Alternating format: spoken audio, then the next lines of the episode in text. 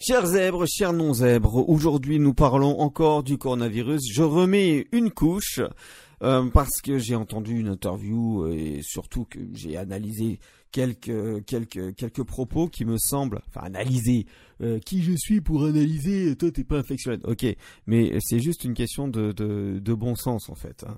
C'est juste une question de bon sens. Euh, Lorsqu'on entend euh, certaines personnes de la République en marche, on voit bien que ils n'ont pas toujours les bonnes réponses. C'est à apporter. Euh, parfois, ils sortent les rames, hein, mais parfois, ils en sortent une seule, ce qui fait qu'ils tournent. Hein, ils tournent tout autour du lac plutôt que nous faire avancer.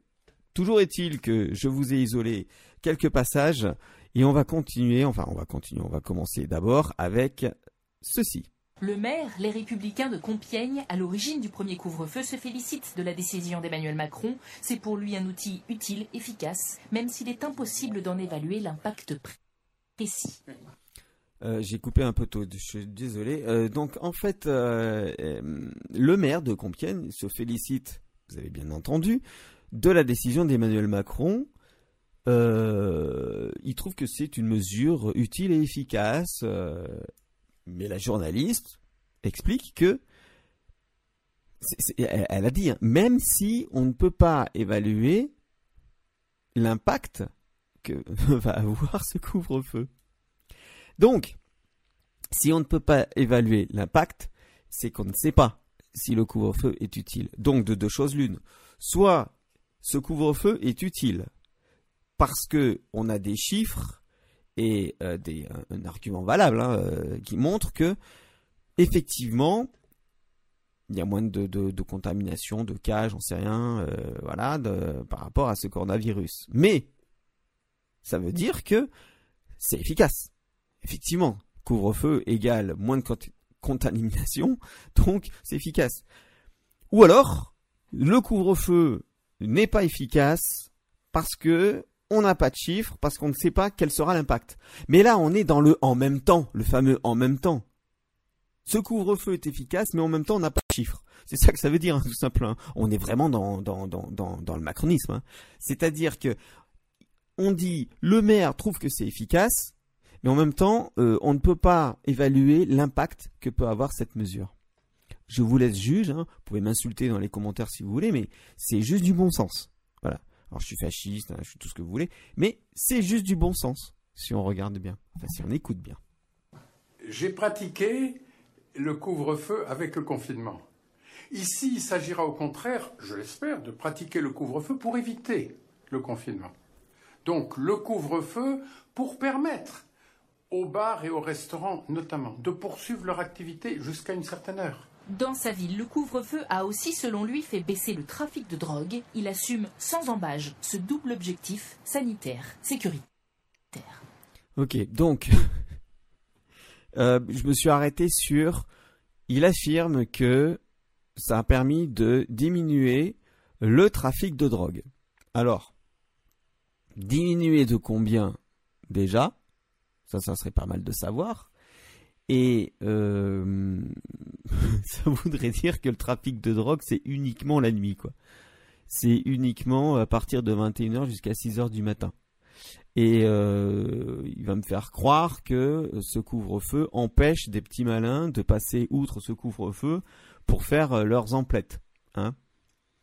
Avec le dark web, hein, on peut faire une commande euh, sur Internet et puis la récupérer à 6h du matin ou à 7h ailleurs. hein.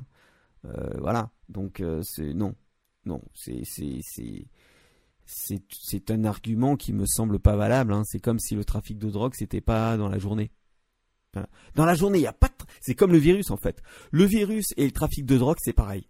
Dans la journée, sauf que c'est inversé. Dans la journée, il y a le virus mais nulle part. Par contre, à partir de 21h là, il est il, il est il partout. Il- donc là, faut faire attention à partir de 21h. Et bien pour le trafic de drogue, c'est pareil quoi. Il n'y a de trafic de drogue nulle part dans la journée. Mais nulle part. Voilà, en revanche, euh, la nuit, oui. Bon, j'exagère un peu puisqu'il a dit ça diminue. Donc on peut imaginer que ça diminue le trafic de drogue de, de, la nuit. Mais euh, est-ce que c'est vraiment un argument valable pour euh, instaurer le couvre-feu? Ah, il a dit que c'était sécuritaire.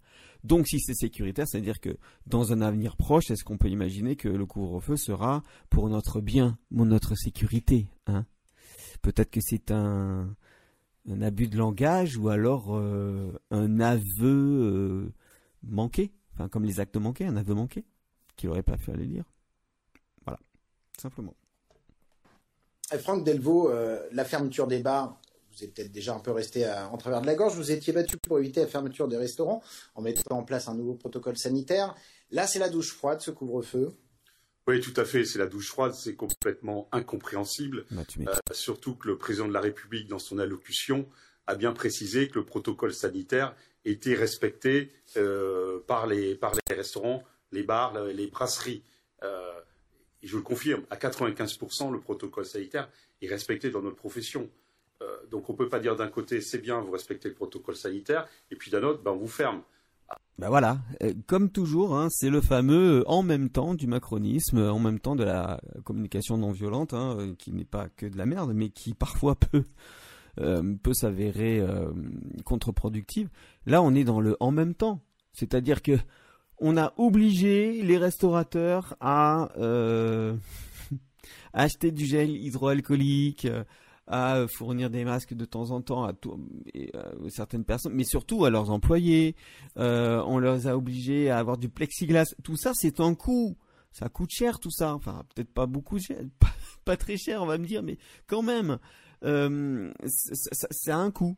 C'est un investissement qui leur permettait de redémarrer leur activité Sauf que le en même temps, et on les ferme à partir de 21h. Donc euh, voilà, on va le laisser continuer puisqu'il y aura des, meilleurs arguments que moi. Ah, de plus, 21h, c'est une fermeture déguisée. C'est la mort annoncée de notre profession. Vous, ne croyez pas au décalage de nos horaires Vivre comme euh, les, Hollandais, par exemple, comme les gens du Nord qui vont euh, au, restaurant, au restaurant beaucoup plus, beaucoup plus tôt que nous? Pas du tout, euh, pas du tout, et encore moins euh, à Paris, Île-de-France. Euh, on déjeune, déjà on déjeune jamais à midi, c'est plutôt vers 12h30. Et puis dans nos établissements le soir, les clients arrivent vers 20h, 20h30, 21h. Là, vous comprenez bien, il faut venir, il faut être parti, non pas à 21h du restaurant, nous c'est ce qu'on réclamait, être parti à 21h du restaurant, il faut être rentré à 21h chez soi.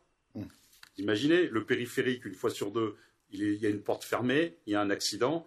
Euh, à quelle heure vont partir les clients? Vous allez arriver à 19h, vous sortez de table le midi à 14h et vous venez à 19h. Toutes les soirées qui sont gâchées pour les restaurateurs. C'est une fermeture déguisée de nos établissements.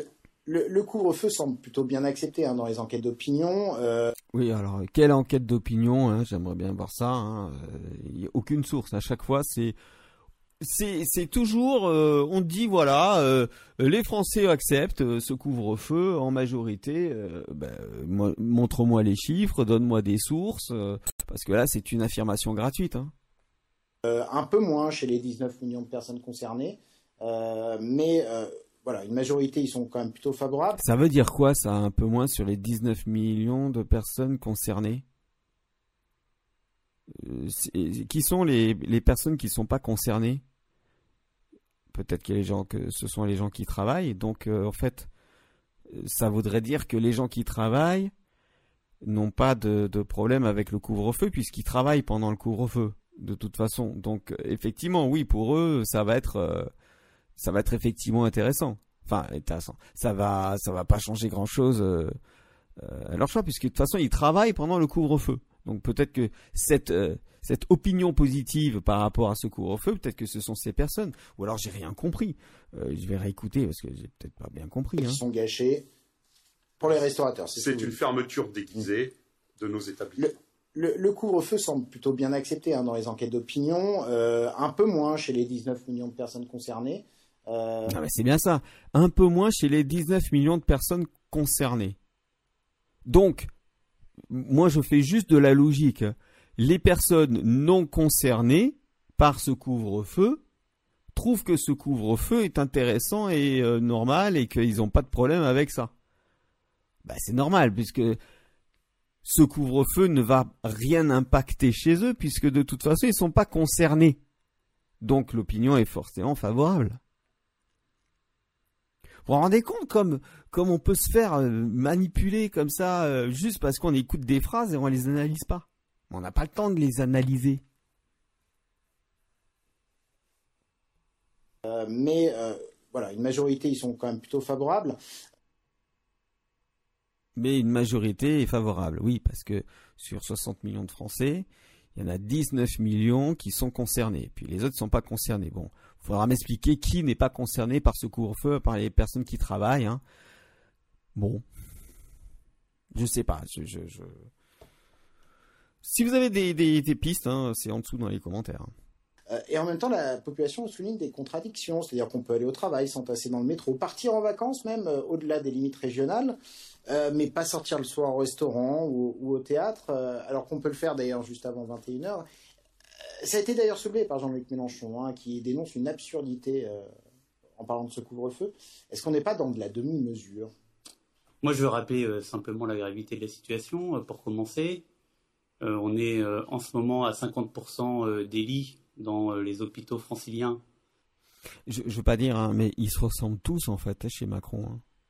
Ils se ressemblent tous et ils ont et, lui aussi il a, euh, euh Emmanuel Macron, il a un petit cheveu sur la langue.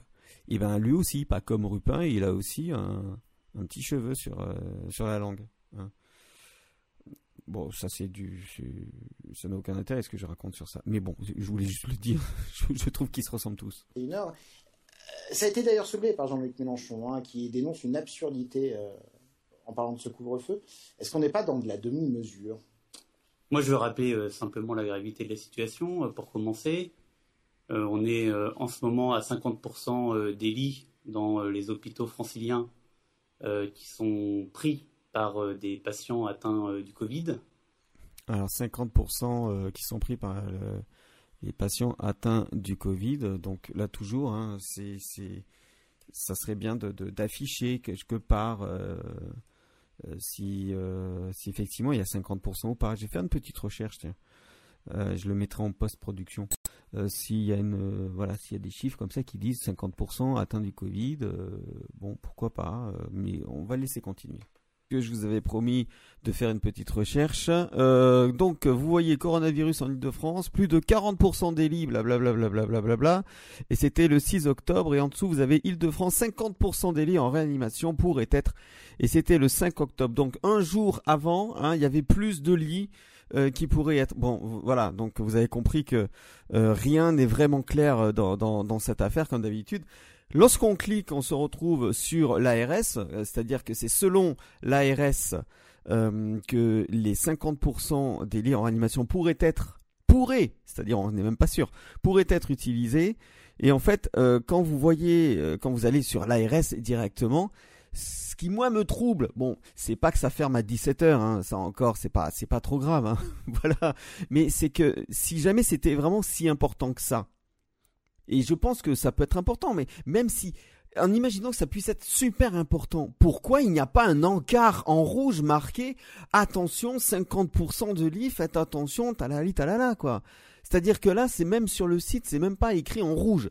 Euh, écrit en rouge, voilà, écrit en rouge, attention, attention, non, il faut, il faut qu'on aille d'abord sur le site du gouvernement pour ensuite voir peut-être, et encore je suis même pas allé voir, euh, si euh, effectivement il y a 50% des Donc si c'est si grave que ça les gars, mettez un encart en rouge tout de suite ou alors changez de communicant, c'est pas possible. Lorsqu'on va directement voir comment ça se passe sur votre site, on ne voit pas que c'est important, on ne voit pas 50%. Pourquoi vous mettez pas en gros comme ça si, si l'information est primordiale? Bon, voilà, hein, c'était juste pour, euh, pour vérifier l'information. Comme quoi, vous pouvez aussi vérifier les informations sans aucun problème. Et, je vous invite à le faire parce que euh, c'est pas qu'on peut raconter n'importe quoi, mais on peut, on peut juste ne pas dire les choses complètement, euh, enfin les sortir dans le du contexte là. Bon, voilà. C'est euh, si vous avez des commentaires sur ce que je viens de dire, c'est juste en dessous que ça se passe. Hein. Euh, voilà. Je dis peut-être de la merde, mais c'est juste en dessous justement. Rectifier tout ça et euh, on a dépassé le seuil des 30 000 contaminations par jour. On a dépassé le seuil des 30 000 contaminations par jour. Je pense qu'il parle des tests, en fait. Dans le pays. Donc on sait très bien ce qui va se passer dans trois semaines. Dans trois semaines, les hôpitaux euh, seront dans un état de saturation. Et donc, si on ne prend pas des décisions difficiles, dures aujourd'hui, les hôpitaux seront débordés. Donc, Paco, là, il explique tout simplement que 30 000 contaminations égale la catastrophe dans trois semaines ou dans quelques semaines. Donc en fait, euh, il n'est pas politique, il est voyant. C'est Madame Irma. Parce que là, il n'y a, aucun chiffre non plus. Là, on a l'impression que 30 000 contaminations, ça va être 30 000 personnes euh, pratiquement euh, aux urgences. quoi. Alors qu'on sait très bien que sur ces 30 000, c'est même pas contamination, c'est test positif. Voilà, c'est test positif. Donc les gens se font tester sans avoir de symptômes. On ne sait jamais, euh, voilà. Donc ils font ces tests qui sont positifs et qui sont pas fiables. Hein, ça, vous le savez, il y a des chiffres. Il y a 70%, euh, je crois, qui sont pas fiables. Voilà. Euh, non, ils sont fiables à 70%, je crois. C'est pas, voilà, il y a encore une marge de manœuvre. Et même quand vous repassez un test alors que vous étiez positif, vous devenez négatif. Donc là, il y a encore du boulot à faire hein, sur, euh, sur tout ça. Et je sais parce qu'un membre de ma famille l'a fait. Toujours est-il que euh, quand on entend ça, on, entend 30 000 égale ça. Sauf que sur ces 30 000, il va y en avoir qui vont être symptomatiques et d'autres non. Parmi ceux qui sont symptomatiques, il va, y avoir ceux qui vont avoir des complications et d'autres non. Et parmi ceux qui vont avoir des complications, il va, y avoir soit des gens qui vont être soignés assez rapidement, soit des gens qui vont aller aux urgences. Et parmi ces gens aux urgences, il va peut-être y avoir Bon, vous avez compris le, problème des nombres. Le problème des nombres, c'est qu'il n'y a jamais 100% des cas, enfin, j'ai jamais vu ça, 100% des cas qui vont devenir 100% euh, morts, enfin, tout ce que vous voulez, quoi. Parce que là, ils sont en train d'essayer de nous faire peur en disant, oui, regardez, il y a une deuxième vague. Non, il n'y a pas une deuxième vague, il y a simplement plus de tests et plus de gens qui sont testés. Je l'avais déjà dit dans un podcast, ça. Plus de tests, plus de gens qui sont testés. Donc, plus de gens potentiellement contaminés. Ok, d'accord. Mais ça ne veut pas dire qu'il va y avoir un problème. C'est ça qui, est très embêtant, c'est que attendons de voir les symptomatiques et tout. Attendons d'avoir des chiffres. Il n'y a aucun chiffre. C'est juste de la peur de dire oh, on ne sait jamais si. Alors que euh, et, le médecin qui est, là, euh, professeur Perron, professeur Toussaint et Didier Raoult, etc., et toutes les personnes comme ça qui sont plus ou moins excommuniées, expliquent que c'est terminé, c'est derrière nous, et c'est autre chose maintenant. C'est là, il va y avoir des rhumes. Hein. Et le rhume, je vous rappelle, hein, le rhume, c'est pas euh, une maladie, le rhume. Le rhume, c'est un nom générique pour donner le, pour dire qu'il peut y avoir plusieurs, plusieurs maladies comme l'angine, la trachéite, la laryngite, la sinusite, euh, euh, la rhinopharyngite, euh, voilà. Tout ça, c'est dans la famille des rhumes. Et il est même possible qu'il le soit, même avec ces décisions que nous prenons aujourd'hui. Et donc, comme le confinement qui a été décidé en mars, c'est une deuxième vague là maintenant qui arrive où on va devoir de nouveau limiter les contacts sociaux pour limiter la propagation de cette épidémie. Et voilà, et donc pour limiter la propagation de l'épidémie, il faut confiner les gens entre 21h et 6h du matin. C'est-à-dire que entre 21h et 6h du matin, là, vous, vous, vous, pouvez contaminer tout le monde. Si vous allez au restaurant, si vous allez au cinéma, euh, voilà. Sauf que ça, ça va durer quoi Jusqu'à 22h, 23h, et après les gens vont dormir. Il y a des gens qui dorment. Pendant qu'ils dorment, ils vont pas aller au cinéma. Et pas... Donc, instaurer un couvre-feu, ça aurait été, comment dirais-je, pertinent si c'était, allez, allez, on va, on va te la faire à 23h. Voilà, 23 heures. Ça permettait d'avoir un deuxième service pour les, euh, pour les, euh, enfin, d'avoir déjà un vrai premier service pour les restaurateurs. Ça permettait d'aller au cinéma jusqu'à, allez, 22 heures. Hein, c'était, c'était, c'était, c'était faisable. Mais bon, 23 heures, c'était bien un couvre-feu de 23 heures jusqu'à 6 heures du matin. Puisqu'à 23h, voilà, on va pas aller au restaurant à 23h. On sort du restaurant à 23h, mais on n'y va pas à 23h. On va pas au cinéma à 23h. tout, tout, tout le reste est fermé de toute façon, donc voilà, c'était comme ça qu'il fallait faire. Ça aurait été intéressant. Mais non, mais non. On confine à 21h jusqu'à 6 heures du matin. Par contre, on peut aller dans le métro, on peut aller euh, dans, dans, dans, dans, les restaurants euh, à midi, on peut aller à la fac, on peut aller euh, à, enfin, l'université, on peut aller euh, au travail. Là, on, on, contaminera personne parce que apparemment on a les gestes barrières, parce que on a euh, on a le masque, on a le gel hydroalcoolique qui est super super nocif hein, pour l'épiderme hein, au passage. Donc euh, voilà, c'est le en même temps de, de, de, Macron, hein, c'est toujours pareil. Hein, je ne sais pas si ces gens réfléchissent, s'ils sont cyniques, euh, s'il y a un truc derrière, euh, j'en sais rien. Il y avait un choix à faire. C'est pour lutter sur ce sur quoi on ne pouvait pas agir jusqu'à maintenant, c'est-à-dire les interactions sociales, donc privées. Exactement. Et c'est pour ça que moi je comprends évidemment hein, que les restaurateurs, oh bah oui, on est beaucoup dans ma circonscription, euh, sont dans une situation très difficile depuis le début de la crise, depuis le confinement, euh, ne soient pas contents de cette mesure. Alors attention, là, on est dans du macronisme pur et dur. On est dans de la CNV, de la communication non violente, et on est dans du développement personnel. Et dans le développement personnel, on vous apprend, euh, et je le sais parce que je suis passé par là, on vous apprend à changer votre vocabulaire. Vous allez changer votre vocabulaire. L'autre jour, Emmanuel Macron, le président de la République française, nous a dit euh, que euh, Stop Covid, ce n'était pas un échec, mais que ça n'avait pas marché. Voilà. Euh, en gros, c'est la même chose. C'est juste que dans la tête et dans, notre cerveau qui, préfère ce qui est positif, un échec, c'est lourd de conséquences dans notre cerveau. Ça n'a pas marché, ça veut dire que ça peut marcher. Voilà. Bon, mais là, c'est pareil il ne comprend, il, comprend très bien que les restaurateurs et que euh, pas mal de professions ne soient pas contents. Ne soient pas contents. Mais c'est pas qu'ils sont pas contents. C'est pire que pas contents. Ils sont catastrophés, mon gars. C'est pas qu'ils sont pas contents, tu minimises là. Tu minimises complètement de dire ils sont pas contents. Je suis pas content. Non, c'est pas que t'es pas content c'est pas qu'ils sont pas contents, c'est qu'ils sont catastrophés, ils sont horrifiés, ils sont dégoûtés, ils sont dépités, tu veux dire. Là, oui, ça c'est des mots forts. Mais je suis, ils sont pas contents. Ça me dégoûte. Mais ils avaient mis le point sur une incohérence juste là.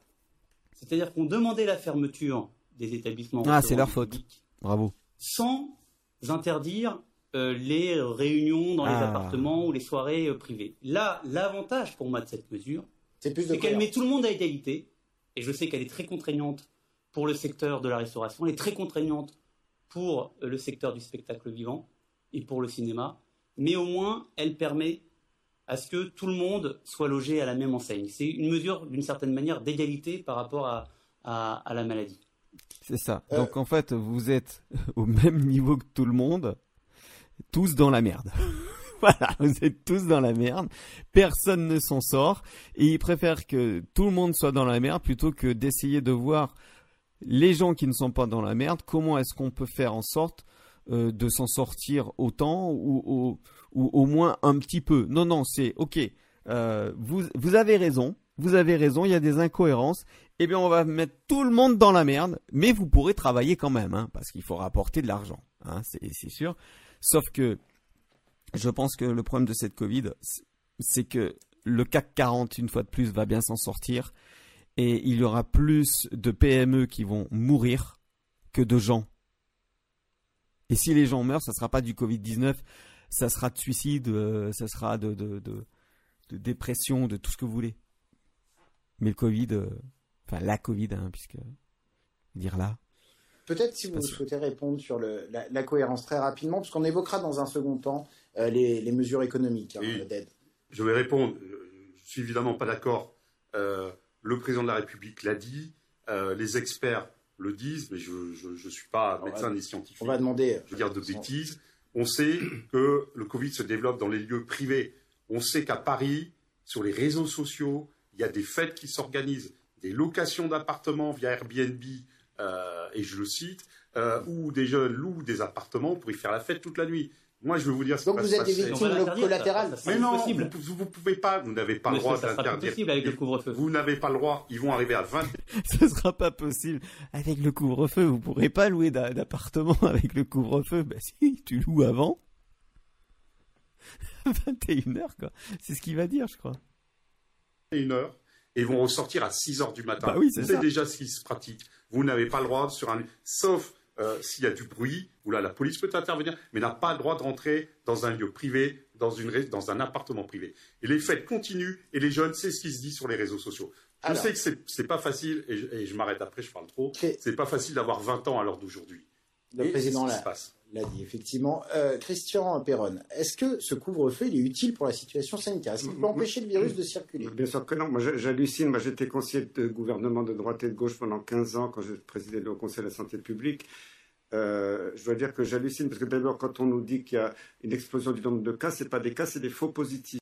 Parce que le test PCR pour chercher le virus dans le nez, en France, on fait 45 cycles d'amplification, c'est un peu technique. En Allemagne, ils en font que 20, 25. Ça veut dire que la plupart des gens qui, reçoivent un papier, vous êtes positif, ne sont pas positifs, ils ne sont pas malades, ils n'ont aucun symptôme. Il y a ce chiffre de.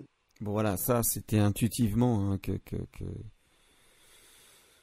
que je le disais puisque en fait euh, il suffit juste de lire les graphiques hein. c'est pas marqué euh, le nombre de, gens contaminés c'est marqué euh, le nombre de gens positifs mais positif ne veut pas dire il joue sur contaminé de toute façon. Ça ne veut pas dire que vous êtes symptomatique. Non il n'y a pas de symptômes. Les, symptômes voilà les personnes qui sont positives n'ont pas forcément les symptômes. Et ceux qui bah, etc je vais pas refaire la démonstration 17% de positivité non, mais des tests qui sont pratiqués. Ça fait peur, ce chiffre. Mais, il fait peur, c'est volontaire, parce que le gouvernement veut nous faire croire qu'il y a une deuxième vague. C'est le chiffre d'hospitalisation qui est inquiétant. Dans, aucun pays du monde, il y a une deuxième vague. mais parlons du chiffre d'hospitalisation, alors, monsieur. Ah, les chiffres d'hospitalisation sont, euh, sont, stables. Euh, J'ai les chiffres d'assistance publique et de toute l'île de France. Mais... Il, y a, eu 200... 200 hospitalisations supplémentaires en une petite dizaine de jours sur toute l'île de France. L'île de France, c'est large. C'est quand même le député de la République en marche qui dit non non ils sont euh, non non vous vous trompez non, ils sont ils sont pas stables le, spécialiste en fait euh, on lui donne des leçons 200 cas. Et les réanimations sont loin d'être saturées. je peux vous dire qu'à l'assistance publique au hôpital de Paris, j'ai les chiffres d'aujourd'hui, il y a que euh, il, y a, un petit nombre de réanimations qui ont plus de 10 patients hospitalisés en réanimation, et les malades de réanimation sont beaucoup moins graves qu'il l'était avant. Et à Marseille, maintenant, ils ont eu, ils ont eu ce phénomène il y a 15 jours euh, et on les a ah stigmatisés et c'est en train de baisser à Marseille. Donc, quand le directeur général de l'APHP, Martin Hirsch, nous dit le 24 octobre, la situation est grave, le 24 octobre, il y aura au minimum entre 800 et 1000 patients dans les services de réanimation soit environ 70 à 90% de capacité actuelle. Non, mais ce sont des projections qui sont fantaisistes. Euh, parce que dans tous les pays, quand il y a un petit rebond, parce qu'il n'y a, pas de deuxième vague nulle part au monde, il y a des petits rebonds, parce que comme les gens n'ont pas été contaminés au mois de mars-avril à cause des confinements, euh, ils sont contaminés maintenant. Heureusement avec un virus qui est beaucoup moins méchant. À l'hôpital, je vois les malades, ils sont beaucoup moins sévères qu'avant. Même en réanimation, il y a un tiers seulement des malades qui sont en ventilation artificielle, alors que c'était 100% il y a quelques mois.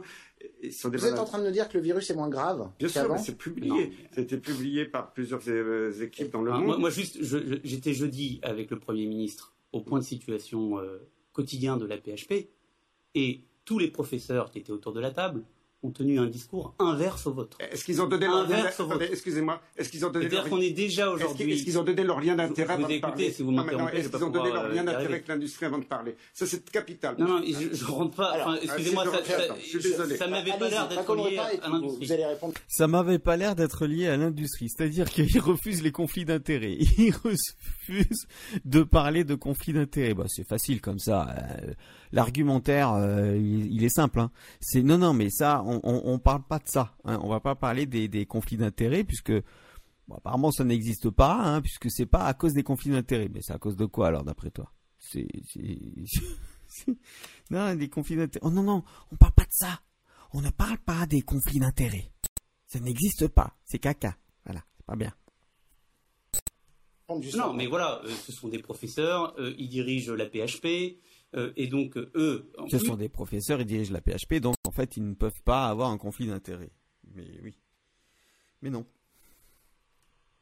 plus, ils pensent que la situation va être beaucoup plus compliquée à gérer que la première vague. Pourquoi? Parce que lors du confinement, il n'y avait pas, par exemple, euh, les urgences euh, d'accidents euh, qu'il y aura, puisque là, euh, il y a euh, certes le couvre-feu, mais pendant la journée, on va continuer à avoir nos activités euh, normales. Donc il va continuer à y avoir le nombre d'accidents euh, qu'il y a par jour. Et donc ils vont devoir gérer en même temps ce surplus euh, de, de, de patients Covid. Et là, pour le coup, tous les chiffres euh, le démontrent, et les chiffres, ils sont transparents. C'est quand même génial. Vous avez vu l'image qu'il y a sur la gauche là, qui appuie son discours, sachant qu'une émission s'est préparée. On est dans la pure propagande, je trouve. Moi, je sais un peu comment ça marche les médias. J'y ai bossé. Euh, donc, je peux vous dire qu'on est un peu dans la propagande. C'est cette image monstrueuse à gauche de quelqu'un qui va vraiment pas bien. En même temps, que son discours à lui. Par an. 200, Euh, il y a aujourd'hui 200 hospitalisations de plus à il y a aujourd'hui publique hôpitaux de 18%. Paris en, il y a une- en aujourd'hui- 10 jours. attendez, je vais donner des chiffres précis. Il y a aujourd'hui 18% de déprogrammation euh, d'opérations qui devaient être faites. Mmh. Euh, dans deux semaines, c'est les chiffres qui nous ont présentés, on sera à plus de 21%. Euh, Donc, en fait, on a déprogrammé, mais on ne sait pas exactement combien il y a de personnes qui vont euh, aller euh, aux urgences. Donc, en fait, on déprogramme dans le cas où il y aurait des cas. C'est-à-dire qu'on est dans la pure fiction, on est dans Madame Irma, on imagine ce que ça pourrait être, on anticipe, donc du coup, eh ben, on déprogramme sans même savoir si... Mais déprogrammer au moment où vous en, vous en serez sûr. C'est n'importe quoi. donc ça, c'est réel. Ça veut dire qu'on déprogramme des patients qui devaient être opérés pour accueillir euh, des patients Covid. Donc, il y a un moment, faut euh, Pour accueillir quand? Pour accueillir les patients quand? Au moment où on, doit les accueillir physiquement ou dans le cas où on voudrait les accueillir? Faut vraiment tout traduire chez La République En Marche. C'est très pénible hein, parce que rien n'est précis. Ou alors c'est moi qui comprends pas, j'en sais rien. voir euh, les chiffres et écouter euh, ceux qui dirigent les hôpitaux, écouter ce cri d'alerte et évidemment Et puis, et puis pendant la République en marche, toujours ces, ces, images sur la gauche, quoi. C'est, remarquez, quoi. Remarquez quand même que ça appuie son discours, quoi, et que ça, ça, ça crée de l'émotion, et donc on, ne l'écoute même plus, on regarde juste l'image. évidemment euh, réagir. On ne fait pas ça euh, pour rien. Évidemment, on fait ça pour éviter que nos hôpitaux soient saturés et qu'on soit dans une situation où on ne puisse plus soigner tous les patients qui arrivent à l'hôpital. Alors, qu'est-ce qui a changé depuis le mois de mars? Parce qu'on nous dit. Au mois de mars, on avait un pic énorme. Maintenant, on a une petite vaguelette. C'est sûr qu'il y a... C'est une vaguelette selon Bien sûr, 30 mais 000 regardez les chiffres. Les chiffres de Santé publique France, c'est les chiffres officiels. On a, on a, euh, ça n'a rien à voir avec la situation du mois de mars.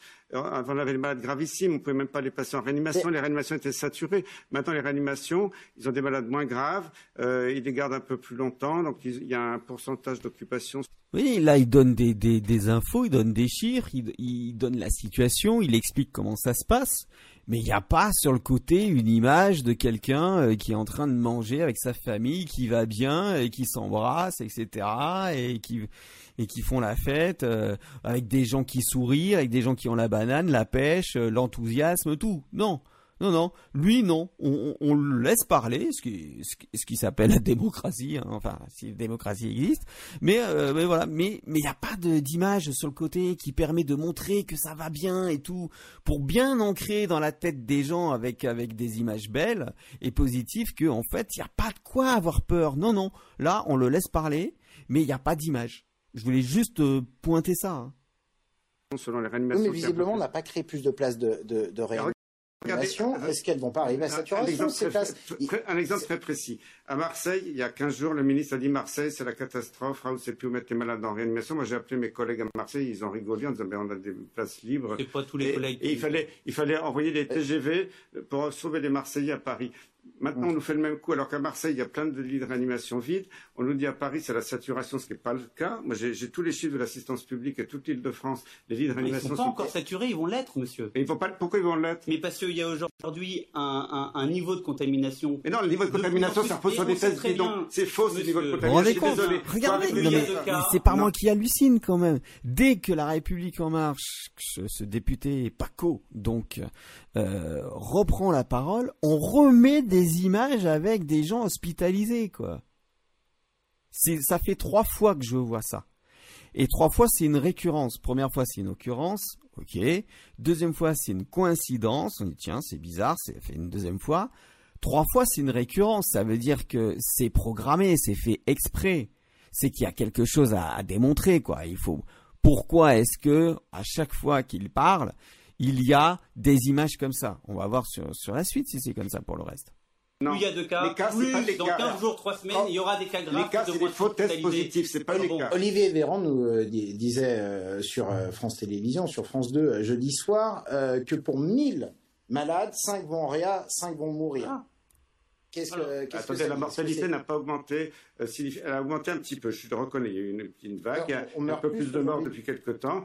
Euh, selon les jours, c'est 50, voire 80. Quelquefois, c'est monté à 100 décès par, pour 67 millions de Français. C'est ce qu'on voit tous les ans pour n'importe quelle infection respiratoire. On ne met pas tout le pays sous cloche. On ne ferme pas les restaurants parce qu'il y a. Comment vous expliquez que ces décisions sont prises dans d'autres pays européens? Non, Ça veut dire que, mais si, bien sûr. Ça veut dire que la politique des autres pays européens. Locaux. Oui, mais d'ailleurs cette décision avant, avant le niveau euh, de contamination que nous avons aujourd'hui. Ils ont pris les mêmes décisions. Comment vous expliquez cela? Attendez, on raconte beaucoup de choses. Alors, comment on explique ça? Tout simplement parce que euh, euh, non, parce qu'il y a la Suède, par exemple, hein, qui qui, qui n'a pas du tout le même genre de politique. Voilà. On explique ça aussi. peut-être aussi par rapport à la population qui est peut-être plus vieille, et donc qui est peut-être plus fragile et qui nécessite euh, un autre, une autre, une autre politique. Euh, c'est, mais appliquer ce qui se passe ailleurs, parce que là-bas, ils font, et que non, c'est, c'est, c'est à dire que toi, tu vas acheter, euh, tu vas acheter un yacht parce que l'autre il a acheté un yacht et, et que ça fait bien d'avoir un yacht, donc t'achètes. T'as aucune personnalité, mon gars, si tu fais ça. Renseigne-toi pourquoi dans les autres pays c'est comme ça montre des chiffres, explique, voit que c'est pareil qu'en France, c'est-à-dire que la situation, les paramètres et tout, euh, toutes les, oui, tous les paramètres qu'il peut y avoir, c'est-à-dire, euh, je sais pas, âge, euh, catégorie socio-professionnelle, habitation, passif, passif médical, je sais pas, moi, j'ai pas préparé, j'ai n'importe quoi, mais voyons si ça c'est exactement pareil. Et dans ce cas, effectivement, il y a des chances que les mêmes mesures fonctionnent il, y a des chances que il faille prendre ces mêmes mesures de manière à ce que ça. Sauf que là, euh, tu me dis oui. Euh, comment ça se fait alors? Comment ça se fait que dans les autres pays ils le font? Hein? Hein? Comment ça se fait? Et, et, comment ça se fait qu'en Suède ils le font pas? Voilà, et au Danemark, voilà chose. Euh, je peux dire que le seul pays qui était plus euh, qui a une contamination plus forte que nous, c'est l'Espagne, c'est en train de diminuer. Euh, en Allemagne, c'était très localisé, c'était un canton ou deux qui a, un grand confiné. La Suède, bon, peut-être qu'ils ont été un peu imprudents au début, ils ont laissé le virus circuler. ils ont la létalité plus forte. c'est pour ça je, je, je, je, mets le bémol ils ont pas été très prudents au début, mais maintenant il n'y a plus d'épidémie en Suède. Selon vous, comment devrions-nous nous protéger Est-ce qu'il faut continuer pas nous, à vivre, selon vous, faire plus de place en réa pour pouvoir accueillir des malades, mais tout en continuant à vivre. non, qui, qui, meurt aujourd'hui en France? Ce sont les personnes âgées. Et les, maintenant, c'est des personnes encore plus âgées qu'au mois de mars. Et des personnes qui ont des comorbidités énormes. Le, c'est pas d'emmerder les jeunes dans les bistrots qui sont. Il faudrait plutôt confiner mais non, les personnes pas confiner, c'est de protéger les personnes âgées, de donner des moyens dans les EHPAD, de dépister. Parce que moi, j'ai eu plusieurs médecins d'EHPAD, les maisons, les maisons de retraite qui sont venus me voir paniquer parce qu'à cause de Véran qu'il faut faire des millions de tests qui servent à rien, les gens font 100 mètres de queue dans la rue, c'est complètement ridicule, en train de ruiner la sécu, des milliards d'euros qui partent en, fumée. Les tests, ils, sont utiles pour les gens dans les EHPAD, parce que moi, les, les, ils me disent quand on a une personne âgée qui tousse et qui a de la fièvre, c'est assez fréquent, on ne peut pas faire le test, il faut attendre 10 jours le résultat. Comment voulez-vous avoir une, une action de santé publique, d'isoler les malades, de les traiter très précocement par l'hydroxychloroquine et l'azithromycine ce que font beaucoup de pays. Je vous souhaite qu'en Allemagne, tous les médecins généralistes ont une fiche comment prescrire l'hydroxychloroquine, l'azithromycine, le zinc, voire euh, l'artémisia, tout ça. Euh, vous étiez un défenseur comme euh, professeur Raoult. C'est pas défenseur, c'est prouvé, c'est archi prouvé sur le plan scientifique. Ce sont on, des délégués. Pas là, monsieur, on n'en serait pas là, on n'en serait pas à ce nombre de morts chaque jour dans le monde. voilà. On n'en serait pas au nombre de jours dans le monde. Donne des chiffres déjà.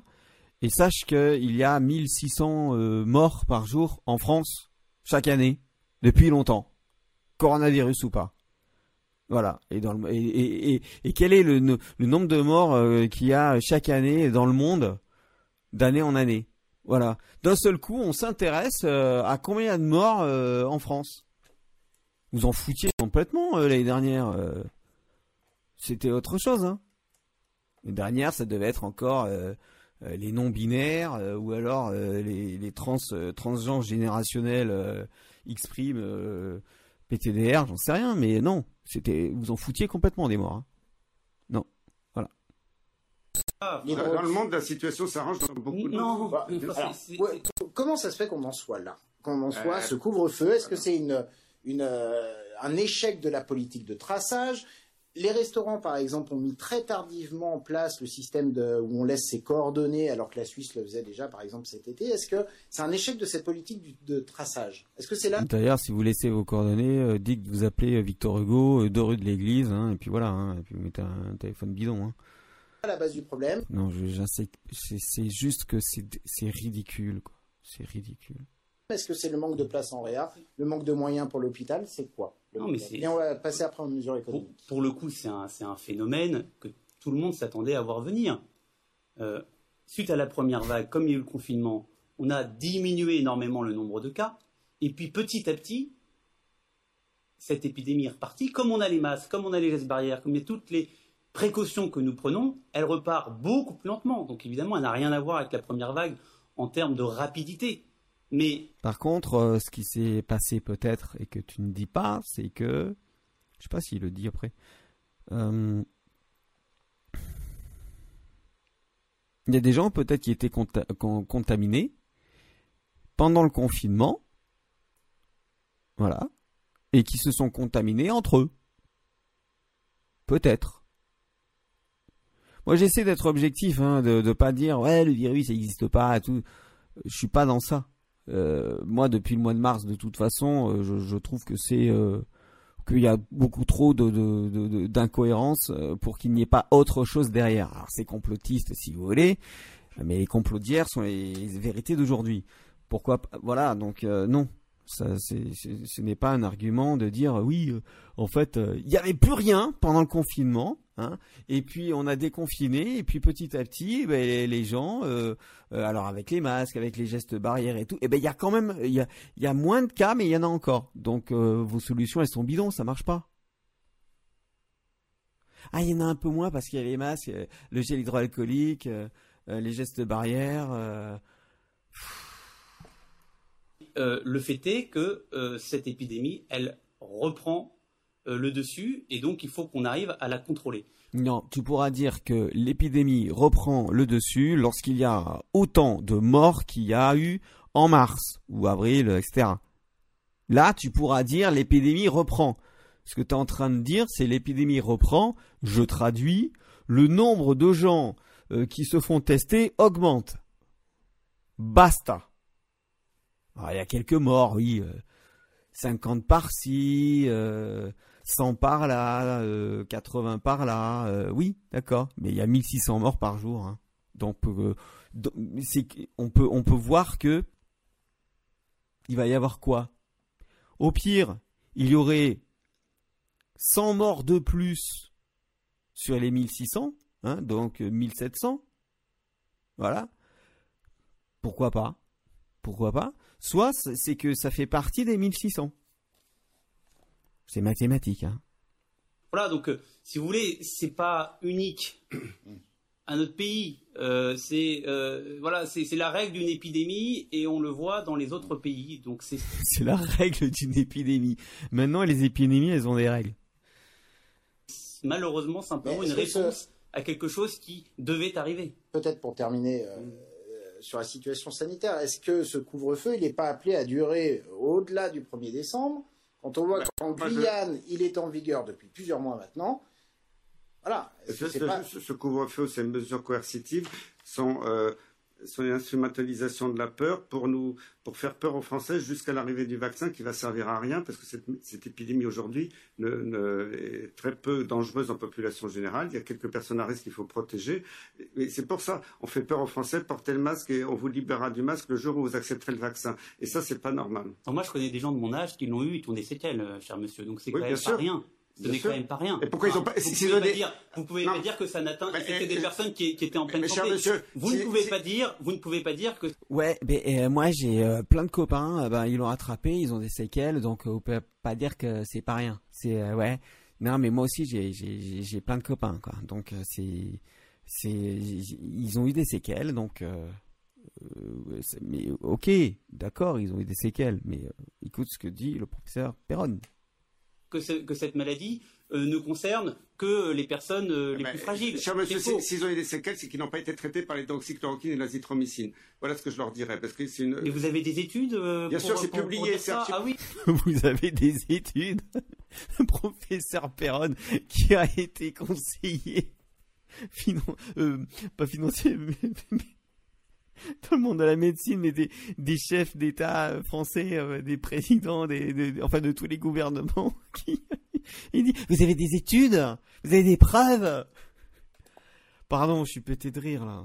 Oui, Il y en a beaucoup. On est en train de faire une méta-analyse qui va être publiée prochainement dans un journal, grand journal scientifique. Mais elle, est contredite par la majorité de vos confrères. Non, mais, euh, attendez, demandez-leur.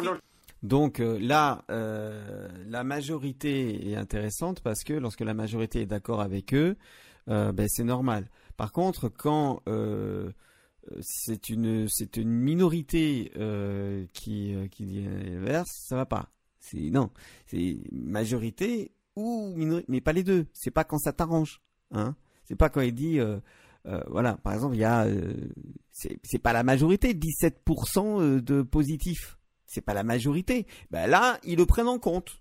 Il dit oui, ça fait 17%, c'est pas rien, c'est beaucoup.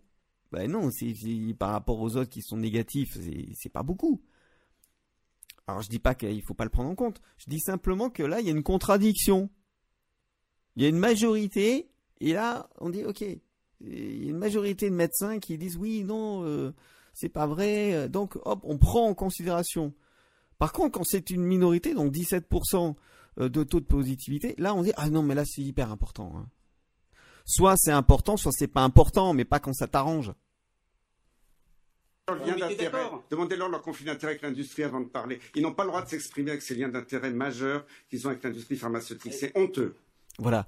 Là, ce que le professeur Perron dit, euh, enfin, c'est très complotiste, on va dire, mais euh, non, parce que beaucoup de médecins ont des liens d'intérêt avec les laboratoires pharmaceutiques. Euh, pour ça, ils ont une, une clause, hein, je pense, limite un contrat, une clause euh, pour se taire, pour ne pas dire les choses. D'ailleurs, vous le voyez parfois sur les plateaux télé, vous voyez que les médecins sont pas toujours très très très très à l'aise hein, avec ce qu'ils sont en train de dire. On voit bien dans leur regard, ils ont le regard fuyant, ils regardent pas la caméra, ils regardent pas leurs interlocuteurs parce que ils sont mal à l'aise, ils sont le corps ne ment pas, hein. ils sont mal à l'aise, ils savent pas trop comment comment faire parce que ils sont pieds et poings liés par l'industrie pharmaceutique qui leur ordonne de ne rien dire et de de, de ne pas euh, contredire même euh, les études, les études scientifiques. Non, non, c'est faux. C'est même les zététiques. Hein, les zététiques, ils disent que c'est faux. Hein. c'est euh, voilà ils se disent euh, dans la zététique, mais en fait, euh, ils sont dans l'idéologie. Et l'actualité euh, rattrape, hein, puisque Christian Perron, hein, le médecin que vous voyez sur ce plateau, bah, vient d'être sanctionné, puisqu'il semble payer, comme dit le Parisien, des mois de propos polémiques sur le Covid-19. Et donc, il a été sanctionné puisqu'il a été renvoyé directement de ses fonctions de vice-président de la Fédération de la présidence du conseil euh, scientifique euh, entre de la maladie de Lyme. Donc, euh, sans dire, sans dire qu'il y a des, des, des, des, complots, ce qu'il vient de dire, comme quoi il y avait des conflits d'intérêts que les médecins ne pouvaient pas parler, c'est quand même après Didier Raoult qui était en joue du conseil de, l'ordre des médecins. Maintenant, c'est le professeur Perron. Ça fait deux médecins quand même, hein, enfin deux scientifiques qui parlent et qui vont à l'encontre de, la, enfin de, ce que l'on pense, de ce qu'il dit du Covid-19. C'est quand même assez troublant. Je vous laisse juge. Ce couvre-feu, est-ce que ça vous inquiète? Il y a peut-être un manque de visibilité au-delà du 1er décembre. Est-ce que vous êtes inquiet sur la euh, voilà, on parle d'un virus qui pourrait circuler encore jusqu'à l'été prochain, voire même peut-être encore au-delà? Vous savez, revenons, reprenons un peu les faits. Euh, on a été confiné le 15 mars. Excusez-moi, mais le virus euh, de la grippe, hein, on l'a chaque année. Hein. Bah donc, faudra faire avec. On aura chaque année le coronavirus. Il, il s'appellera plus Covid-19, mais 20, 21, 22, etc. Voilà, il y a un nouveau virus qui sera pas euh, aussi méchant euh, maintenant qu'on a tous attrapé pratiquement. Hein. En tout cas, c'est ce que c'est ce qu'on dit pour pour pour les virus. Donc, on nos anticorps euh, ont compris qu'il y a un nouveau virus et qu'il faut s'attaquer à lui par rapport aux années précédentes. Enfin, qu'on a un virus, il y en a depuis des, années. Hein. Je vais pas revenir sur tout ça, mais il y en a depuis des années. Ok, on nous a dit en 4 heures de temps, euh, demain, faut tout fermer. Alors, euh, qu'un restaurant euh, a, ses, marchandises, donc là, on a tout jeté. Du jour au lendemain, du, jour au lendemain, il a fallu voir comment on fait avec le personnel, etc., etc. Bon, certes, on a eu le chômage partiel. Après, on a réouvert on a réouvert avec un protocole sanitaire qui est quand même strict dans la restauration euh, et qui est respecté par plus de 95%. Moi, j'étais le premier à dire avec d'autres, eh bien, fermez les établissements qui ne respectent pas. Parce que bien sûr, je me balade dans Paris. Bon, euh, là, visiblement, on essaye de s'attaquer à ce qu'on ne pouvait pas toucher dans les restaurants, justement, toute cette vie qu'il y a autour, dans le milieu privé. Là, il y a, bon, il y a ce couvre-feu, vous, n'êtes pas, pas d'accord. Ça continuera. Ça circule sur les réseaux sociaux. Les jeunes aiment ça, c'est le temps de la prohibition. On est revenu au temps de la prohibition. Donc on va. Et ça circule. Une petite minorité de citoyens, là où une grande majorité font preuve de responsabilité.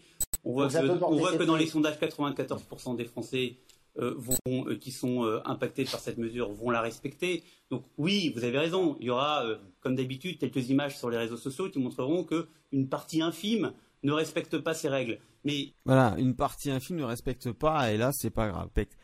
Sauf que je me rappelle, il y a quelques, quelques temps, on parlait de super contaminateur. C'est-à-dire qu'une personne n'allait pas contaminer euh, trois personnes, mais euh, dix d'un coup. Donc, si il y a euh, des, des, des fêtes organisées comme ça, il peut y avoir un super contaminateur aussi qui va contaminer tout le monde. Et ensuite, ils vont tous se coucher et ensuite, ils vont tous soit partir travailler le lendemain matin dans les métros bondés, donc contaminer encore des gens. Ensuite, arriver au travail, peut-être contaminer encore quelqu'un. Et à la ou à l'université, donc contaminer encore quelqu'un. Donc, euh, ben, ils vont contaminer alors qu'il y avait un couvre-feu, quoi. C'est tout. Ils vont faire, ils vont faire un couvre-feu chez eux. C'est-à-dire, ils vont faire des fêtes chez eux pendant le couvre-feu.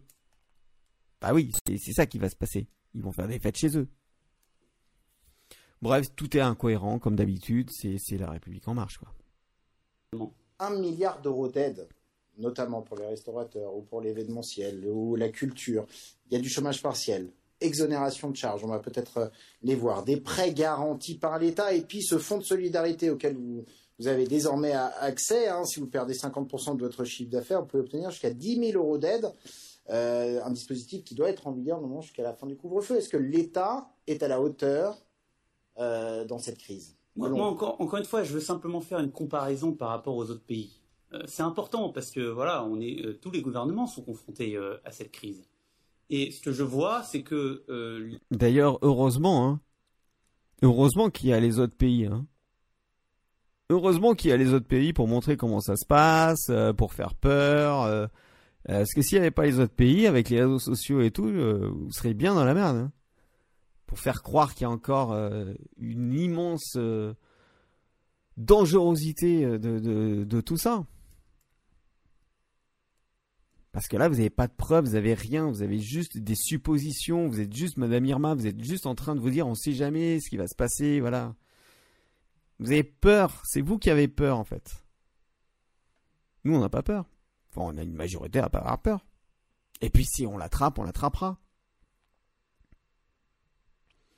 Non, mais on l'a déjà attrapé de toute façon. Euh, moi, franchement, je mets, le masque toute la journée. Euh, le soir, j'ai la goutte au nez. Euh, je mets pas le masque de la journée, je l'ai pas. J'ai pas, pas la goutte au ça se fait? Il y a peut-être un rapport, une corrélation, quelque chose, non? Les aides apportées par l'État en France sont celles qui ont été les plus poussées. Alors, elles sont toujours insuffisantes quand, évidemment vous vous retrouvez face à cette situation où vous devez euh, fermer votre restaurant, en effet, du jour au lendemain, euh, où vous n'allez plus pouvoir faire le service du soir.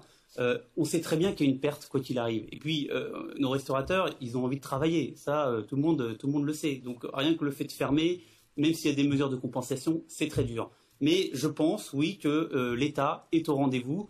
Euh, entre le chômage partiel, euh, les prêts garantis. Oui, enfin le chômage partiel pour les personnes qui sont en CDI ou limite en CDD, mais toutes les personnes qui sont missionnaires, euh, qui travaillent lorsqu'on leur dit tiens j'ai besoin de toi, les extras, etc. toutes les personnes comme ça, toutes les personnes qui que vous ne connaissez pas en fait, que vous ignorez complètement, dont vous ignorez l'existence et dont le Pôle Emploi ignore aussi parfois l'existence. Euh, il n'y a pas de chômage partiel là. Il y a juste le chômage si jamais on a suffisamment d'heures. Euh, mais il n'y a pas le, chômage partiel. Hein. Pas du tout. Absolument pas. Aucune aide. Mais c'est bien parce que comme on n'a aucune aide et qu'on travaille pas, on a le temps, nous, pauvres gueux et pauvres abrutis que nous sommes, et pauvres ignares, euh, non infectiologues, non médecins, non scientifiques, euh, qui ne devrait pas ouvrir euh, notre bouche et dire ce qu'on en pense parce que tout le monde se fout de notre opinion, hein, je l'ai déjà entendu, eh ben on a le temps de lire, on a le temps d'écouter les professeurs, on a le temps de chercher des sources, on a le temps de vérifier, on a le temps, on a le temps, on a le temps de nous mettre au courant, on a le temps de regarder, on a le temps de, de comparer, et on a le temps de se faire une, notre propre euh, j'allais dire opinion, mais synthèse plutôt. Notre propre synthèse, parce que ce n'est pas une opinion. Ce sont des synthèses de documents qu'on a. Donc merci de nous foutre dans la merde pour montrer que ce que vous dites, c'est n'importe quoi. Et puis maintenant, euh, cette mesure qui permet, enfin qui existait déjà, mais qui, euh, permet de, de, venir ah. euh, aider le, le, restaurateur ah, directement. Alors non, évidemment que, je, évidemment que je ne suis pas d'accord. Qu'est-ce que vous Parce que à chaque fois, on nous parle le chômage partiel. Vous savez, nous, dans nos métiers, on tient beaucoup à nos équipes. Parce qu'un restaurant, un hôtel, ça fonctionne si c'est une équipe. donc on est content de cette mesure du chômage partiel qui va être pris à, à 100%, sauf sur la partie des, des congés payés. Mais bon. Euh, par contre, le fonds de solidarité, c'est pas tenable de nous dire non, vous l'avez si vous faites moins 50% de chiffre d'affaires. Alors, et si je fais moins 49%, est-ce que le dernier jour du mois, je vais dire oh là là, euh, le peu que je vais faire, je ne vais pas prendre les clients, je vais fermer pour être à moins 50 de chiffre d'affaires. On ne veut pas de ce seuil. Il faut que le fonds de solidarité soit accessible à l'ensemble de notre profession sans seuil. Avec compensation totale des pertes ou pas? Bien sûr, à partir du moment. Alors là vous, là, vous abordez le sujet des pertes d'exploitation. Euh, avec les assureurs, les grands groupes d'assurance, euh, qui se défilent aujourd'hui. Il y a de plus en plus de procès. Euh, certains commencent, ces grands groupes d'assurance commandent à perdre, à, perdre leur procès. Euh, on en a parlé, on a demandé, nous, à Bruno Le Maire, il n'est pas revenu vers nous. On attend une réponse précise du gouvernement sur ce point-là. Qu'en est-il des pertes d'exploitation? Qu'en est-il de ces grands groupes d'assurance mmh. qui se retranchent derrière des pseudo-contrats et qui ne veulent pas prendre en charge les pertes d'exploitation. 180 000 emplois déjà détruits en Ile-de-France euh, du fait du Covid, c'est l'INSEE qui, le dit. La restauration figure en tête des professions impactées. Euh, est-ce que vous attendez un nombre de faillites Est-ce que déjà aujourd'hui il y a des faillites de restaurateurs? Il y, a, quelques faillites, mais elles ne sont pas trop importantes aujourd'hui. Pourquoi? Parce qu'effectivement, on a, on a eu le prêt garanti par l'État. Donc il est important aujourd'hui que ce prêt garanti par l'État soit repoussé mmh. au niveau du remboursement. Oui, bien sûr il doit être, oui, mais il doit être repoussé encore plus. Ou peut-être. On reverra, évidemment. Mais évidemment, on réajustera. C'est ce qu'on fait depuis le début, d'ailleurs. Euh, moi, je comprends que ça soit jamais assez, mais il y a quand même, je trouve, une réactivité de ce gouvernement depuis le début pour euh, mettre sur la table des propositions, pour négocier d'ailleurs, parce que je sais que vous êtes en permanence en discussion euh, avec les ministres, qui permettent de, pouvoir maintenir les sociétés, les entreprises en vie, et donc justement éviter les faillites. Et vous l'avez dit vous-même, aujourd'hui pour l'instant, il y a beaucoup moins de faillites que s'il aurait dû y avoir s'il n'y avait pas toutes ces aides, et l'État va continuer à s'engager pour soutenir ces entreprises qui sont obligées de fermer à cause de ces mesures euh, euh, sanitaires. Mais euh, voilà, il sera au rendez-vous, il sera au rendez-vous, et ça, je crois que c'est important. L'État aujourd'hui, désolé, l'État n'est pas au rendez-vous sur les pertes d'exploitation et n'est pas au rendez-vous sur les loyers. Les loyers dans des villes comme Paris coûtent très cher. Oui, aujourd'hui, aujourd'hui, on n'a pas de réponse. Vous avez entendu? Je, je, pardon, hein, mais je, non, je suis pas, je suis mauvaise langue, mais mais euh, voilà, il sera au rendez-vous, il sera au rendez-vous, et ça, je crois que c'est important. L'État aujourd'hui, désolé, l'État n'est pas au rendez-vous sur les pertes d'exploitation et n'est pas au rendez-vous sur les loyers. Les loyers dans des villes comme Paris coûtent très cher. Oui, aujourd'hui, oui, c'est vrai. Vu la tête qu'il fait, je pense qu'il a un loyer euh, qui, qui, lui demande de, de, de je sais pas, mais ça, ça va être très cher à mon avis pour lui. Parce qu'il dit, oui, c'est vrai, les loyers sont très chers à Paris. Je pense qu'il s'en fout complètement de, des loyers des restaurateurs. Je pense qu'il pense à son propre loyer. Aujourd'hui, on n'a pas de réponse sur les loyers. Et je vous le dis là, les loyers, il faut, faut trouver une solution. Il faut aussi que les bailleurs fassent un effort. on n'a pas de chiffres précis en France, on a des chiffres aux États-Unis. Euh, l'épidémie de Corona a fait tripler le nombre de dépressions et de suicides. Il faut savoir ça, que beaucoup de jeunes qui ont perdu leur emploi se suicident aujourd'hui. Ils retournent chez leurs parents à 40 ans parce qu'ils n'ont plus de quoi payer, ils n'ont plus de boulot, ils n'ont plus de quoi payer leur loyer. C'est dramatique pour euh, toute notre, une partie importante de la société et nos jeunes qu'on est en train de détruire. Euh, peut-être juste euh, pour revenir peut-être sur la question du loyer, on va vers un crédit d'impôt pour les bailleurs pour qu'ils puissent exempter leur il faut, il faut, évidemment trouver des solutions, euh, mais euh, j'étais ce matin dans ma circonscription, une restauratrice m'a raconté que... Une restauratrice. Elle est pas mal celle-là, non? Une restauratrice. il a fait, il, a, il a fait euh, un, lapsus assez révélateur. Une restauratrice. Que ça faisait 35 ans que... Je le remets. Euh, juste pour, qu'ils puissent euh, exempter leur, euh, locataire du loyer Il faut évidemment trouver des solutions, mais j'étais ce matin dans ma circonscription, une restauratrice m'a raconté que ça faisait 35 ans que, le bail était, le loyer était payé chaque mois. Il n'y a pas eu d'effort qui a été fait par le bailleur. Mmh. Voilà, c'est pas normal. Il faut, il, faut, que les bailleurs fassent mmh. un effort. si nous, on doit trouver des incitations pour qu'ils en fassent, on est en train d'y travailler. Mais voilà, il faut que chacun, à un moment, euh, les entrepreneurs, eux, ils ont une perte. Ça, c'est sûr. Il faut aussi que les bailleurs, bah oui, euh, euh, ils assument la, leur, peut-être pas au même niveau, mais au moins qu'ils assument la leur. Il faut qu'ils soient accompagnés par une mesure économique pour qu'ils puissent faire un effort envers leurs locataires. Eh bien, Bruno Le Maire va peut-être vous répondre dans quelques instants, puisqu'il est l'invité euh, euh, de Francis Letellier pour euh, la suite de, Dimanche en politique. Peut-être juste pour conclure, professeur Perron, ce virus, selon vous, il va circuler jusqu'à quand? En 15, 20 ans On n'en sait rien du tout. On a, on a à part l'histoire de la pandémie de grippe espagnole pendant la Première Guerre mondiale, il n'y a jamais eu de deuxième vague. Euh, des virus euh, respirateurs peuvent continuer à circuler d'une année sur l'autre à bas bruit, euh, mais pour l'instant, ce qu'on voit, c'est une petite vaguelette qui n'a rien à voir avec ce qu'on a vu. Mm. Après, si jamais le virus mutait, qu'il y avait une deuxième vague, je serais prêt à changer d'avis, mm. mais voilà. Mais on, voilà, on n'en sait encore aujourd'hui rien sur la fin de cette épidémie. C'est super. Voilà, c'est super. En fait, on ne sait rien de cette de, de, de, de la fin de cette épidémie. On, ne sait rien. Mais oui, mais on ne sait rien. On ne sait rien. Donc arrêtez de dire qu'il va y avoir une deuxième vague. Arrêtez de dire qu'il va y, avoir encore des morts. Arrêtez de dire tout ça. On n'en sait rien. On ne sait pas ce qui va se passer. Et, il a voulu même, le professeur Perron, dire je serai le premier à changer d'avis. Mais pour l'instant, vous ne savez rien. On ne sait rien du tout. Donc n'allons pas spéculer. Arrêtez avec ce couvre-feu. Arrêtez avec toutes ces mesures faites en sorte qu'on puisse vivre autre chose que métro, boulot, dodo, puisque c'est ce qui nous tient euh, éveillés de, de, faire autre chose que, que, que de travailler, que de consommer. Il y a d'autres choses dans la vie. Mais le problème, c'est que n'est-ce pas une des premières mesures, ce couvre-feu, pour ensuite nous confiner intelligemment, pour nous faire travailler, pour nous faire prendre le métro, pour nous faire consommer, et après, basta chez soi. Parce qu'on n'en est pas loin. Voilà, c'est ce que je voulais dire sur, euh, sur cette, euh, cette vidéo. Alors pourquoi un coach parle de, de, de, tout ça? Vous n'entendez peut-être pas souvent ça.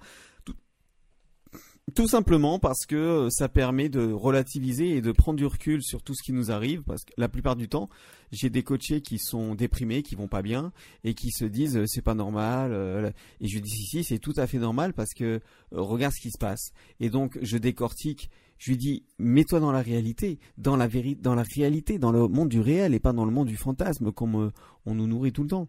Euh, voilà. Donc, si vous avez des problèmes comme ça, si vous avez envie de parler, je vous attends sur euh, mon site internet et puis euh, zebrenet.fr et puis bien sûr, en dessous, vous avez un lien pour prendre rendez-vous avec une écoute gratuite pendant une heure. Pendant une heure, je vous écoute, c'est gratuit. je vous trouve des solutions peut-être en juste un coaching gratuit et puis sinon, on peut aller un peu plus loin euh, ensemble. Mais en tout cas, la première, c'est gratuit. Je dis à bientôt. Salut, et puis écoutez ce que je dis, soyez sceptiques et vérifiez à la lumière de votre expérience. À bientôt.